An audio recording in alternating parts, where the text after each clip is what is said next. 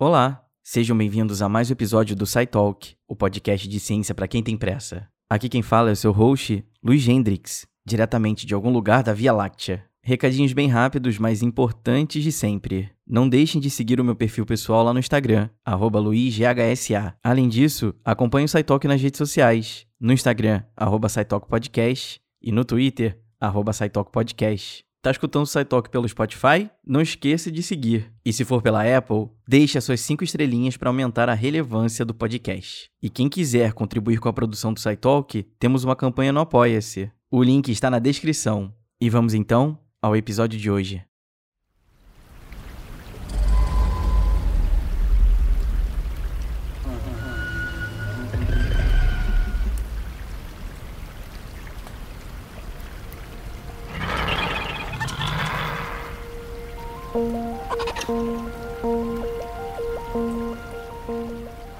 Qual é a diferença entre você e uma cadeira de madeira? Eu posso citar algumas. A cadeira não está processando nenhuma informação, não tem capacidade de tomar decisões, não tem livre-arbítrio, não pode evoluir sozinha. Então, resumindo, a diferença é que nós podemos nos mover e adquirir matéria para fazermos o que quisermos. Estamos vivos. Porém, temos uma característica em comum muito, muito, muito importante. Nossas moléculas compartilham de um mesmo elemento, o carbono. É como se utilizássemos o mesmo tijolo para construir uma casa. Ele que nos permite existir. Eu, você e a cadeira de madeira. Cientistas buscam entender onde a química deixa de ser química e se torna biologia. Biologia é uma química muito mais sofisticada. Não é à toa que somos considerados seres químicos em algum momento, produtos químicos se tornaram parte da vida, e o carbono é o elemento que a materializa. Para construir o carbono, precisamos de átomos. Um átomo consiste em prótons com cargas positivas, nêutrons sem carga e elétrons com carga negativa. Todo elemento químico é definido pelo número de prótons no seu núcleo. Um próton é hidrogênio, dois hélio, três lítio, até chegarmos em seis prótons, o carbono.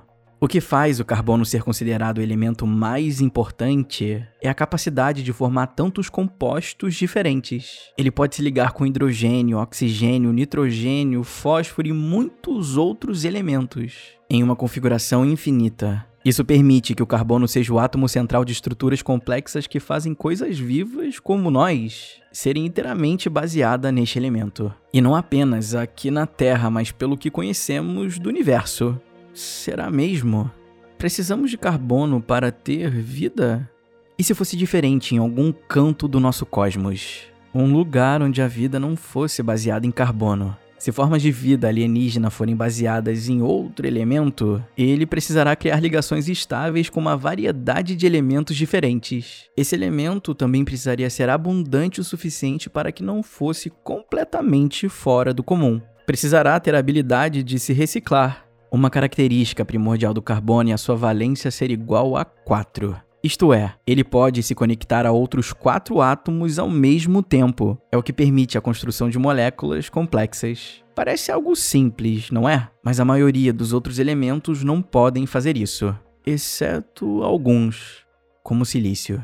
A sua valência também é 4, o que nos faz pensar que ele pode formar moléculas muito parecidas com as produzidas por carbono. Um problema do silício é o seu tamanho. Quimicamente falando, as ligações químicas acabam sendo mais fracas.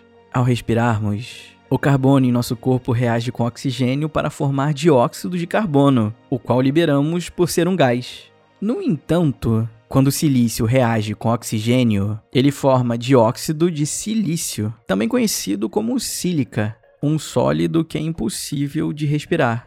Cientistas já testaram essa hipótese de silício e carbono através da evolução direcionada, um método que imita a seleção natural. Eles conseguiram criar proteínas e fazer com que uma bactéria produzisse moléculas de silício orgânico, isto é, moléculas que contêm carbono e silício. Mas o silício não é o único candidato para ser a base de vida em ambientes extraterrestres. O elemento químico arsênio, por exemplo, é muito venenoso para quase todos os tipos de vida. Porém, algumas algas marinhas incorporam arsênio em moléculas orgânicas complexas. Alguns outros tipos de vida microscópica também utilizam arsênio com outros objetivos. gerar energia e promover o seu crescimento. Até mesmo certos grupos de bactérias preferem outros tipos de elementos para sobreviver sem ser o oxigênio, como o enxofre. Quando pensamos em vida, não pensamos apenas em carbono. Também pensamos em água. A água é fundamental para o desenvolvimento de todo tipo de vida que conhecemos.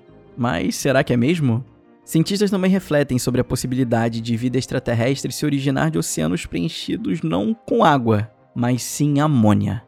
Amônia é uma substância extremamente tóxica. É utilizada desde a criação de solventes até produtos de limpeza. Sem falar que é um ingrediente importante para a construção de explosivos bem perigosos. Como que uma substância tão tóxica pode ser sinônimo de vida? A amônia e a água são parecidas em suas características moleculares. Por exemplo, ambas são moléculas polares, o que as torna solventes poderosos para dissolver sais e pequenas outras moléculas. A água também possui propriedades físicas parecidas com a amônia, como a condução da eletricidade. O que enfraquece essa comparação é a estabilidade da amônia. Na temperatura ambiente, ela está em forma de gás, além de possuir fracas ligações de hidrogênio. Isso quer dizer que para ela estar em um estado líquido, a temperatura precisa ser muito, muito baixa. Talvez em um planeta que ainda viva a era do gelo, vida a partir de amônia pode ser uma possibilidade. Mesmo com toda a nossa capacidade tecnológica, ainda não podemos recriar vidas complexas não baseadas em carbono.